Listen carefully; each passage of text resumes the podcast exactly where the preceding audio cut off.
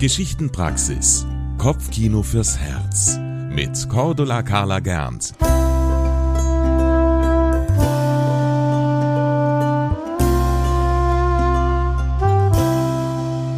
Willkommen zu einer neuen Folge der Geschichtenpraxis, das Kopfkino fürs Herz. Mein Name ist Cordula Carla Gernt und ich erzähle mit Leidenschaft Geschichten aus aller Welt. In dieser Folge erzähle ich euch eine Geschichte aus Persien, die aus dem umfangreichen Erzähl- und Geschichtenschatz von Elsa Sophia von Kamphöfener stammt. Jene deutsche Märchenerzählerin und Schriftstellerin, deren Leben selbst märchen- und sagenhaft anmutet. Die vielen orientalischen Märchen, die man von Elsa Sophia von Kamphöfener kennt, hat sie auf ganz einmalige Weise erzählt und interpretiert.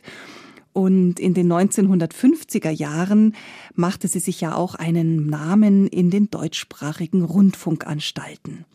Noch heute kann man die von ihr erzählten Geschichten nachhören. Und eine dieser Geschichten, die möchte ich euch heute auf meine Weise erzählen. Sie heißt der Zedernbaum.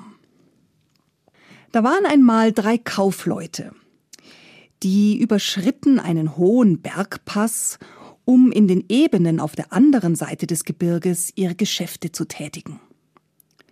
Der eine war ein Seidenhändler. Er wollte seine fein gewebten Stoffe verkaufen, die er in großen Ballen mit sich trug. Der zweite war ein Juwelenhändler. Er hatte reich verzierte Kästchen bei sich, die mit kostbarsten Steinen gefüllt waren.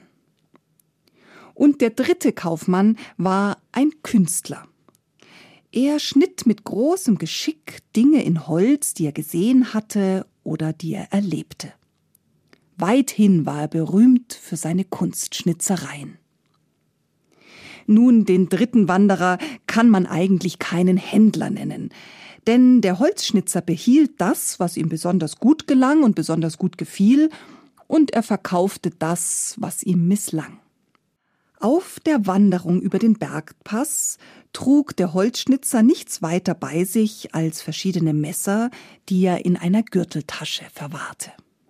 Alle drei Männer erreichten schließlich nach anstrengendem Anstieg den Bergpass. Dort oben im Gebirge lag der Schnee sehr hoch und die Stürme waren so schrecklich, dass die Männer nicht weitergehen konnten und in einer kleinen Hütte, die dort oben stand, Unterschlupf suchten. Während der Seidenhändler und der Juwelenverkäufer sich mürrisch über den unfreiwilligen Aufenthalt daran machten, ein Feuer zu entfachen, fiel der Blick des Schnitzers auf ein hohes und starkes Stück Zedernholz, das in einer Ecke der Hütte lehnte. Und er begann, die müßige Zeit des Wartens auf die Wetterbesserung damit auszufüllen, dass er aus dem Zedernstamm das schnitzte, was ihm in dieser abendlichen Schneedämmerung oben im Gebirge vor sein inneres Auge kam.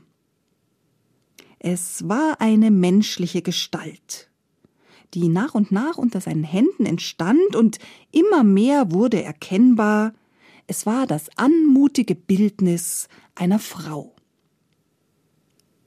Schließlich war da kein Zedernstamm mehr, der in der Ecke der Hütte stand, sondern ein wunderschönes Weib in der warmtonigen Farbe des Holzes.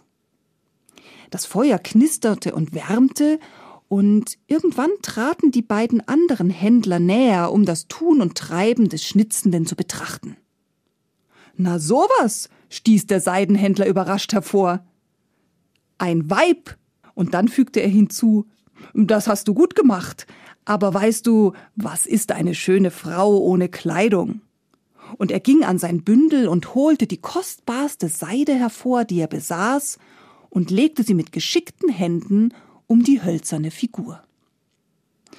Da sprach der Juwelenhändler Gut und schön, aber eine Frau, eine Frau verlangt nach Juwelen. Ich werde sie schmücken.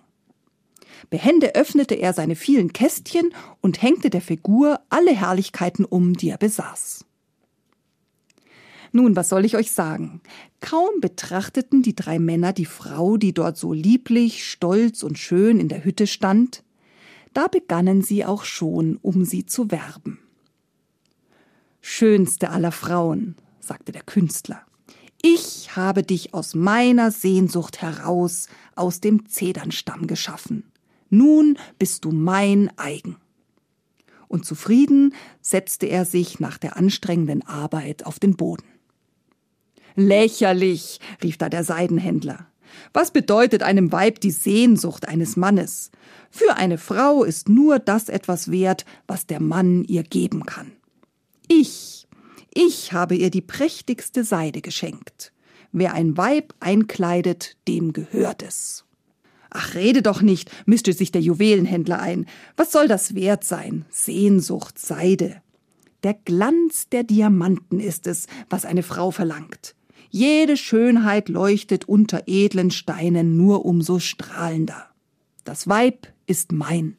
Während die drei so sprachen, erschütterte auf einmal ein kräftiger Windstoß die kleine Hütte und drückte die Türe auf. Erschrocken wichen die drei Männer zurück, denn auf einmal begann sich die hölzerne Frau zu bewegen. Es war, als bahne ihr der Wind den Weg. Gebannt standen die Männer und staunten über das, was geschah. Langsam, wie aus dem Schlaf erwachend, bewegte sich das Bildnis auf den Eingang der Hütte zu, Schritt, Schritt langsam, so als werde es gezogen, auf die Tür zu, Schritt über die Schwelle, Schritt hinaus durch den Schnee, ja immer weiter, aber ganz ohne irgendeine Fußspur zu hinterlassen. Nach einer Weile erwachten die Männer wie aus einer Erstarrung und stürmten aufgeregt hinterher. Doch der Schneesturm, der immer noch über den Bergpass peitschte, schien sich wie eine schützende Wolke um das Weib zu legen. Die Männer kämpften mühsam dagegen an, und so gelangten sie, vielleicht um die Länge dreier Atemzüge, zu spät an das Ziel, dem das Bildnis zustrebte. Es war ein hoher, ein alter Zedernbaum, der auf den Höhen der Berge Wache hielt über die Weite und Stille. Ganz sacht legte die Frau ihre Hände an den Zedernbaum, dessen Ast das Holz einmal gewesen war. Sie legte die Hände an den Stamm, und in diesem Augenblick fiel all das von ihr ab, was die Männer ihr angehängt hatten. Der Stamm des alten Baumes öffnete sich einen Spalt, und die Frau verschwand darin. Kurz jedoch, kurz bevor der Stamm sich wieder hinter ihr schloss, da wandte sie sich noch einmal um und lächelte denjenigen an, der sie geschaffen hatte. Dann ruhte der gewaltige Baum wieder reglos und erhaben dort oben auf der Passhöhe, während die drei Männer frierend im Schnee standen. Mit der Erkenntnis aber, die dem Künstler eigen ist, sprach der Holzschnitzler schließlich leise zu seinem Ursprung kehrt jed Ding zurück. Gepriesen sei der Schöpfer dieser Welt.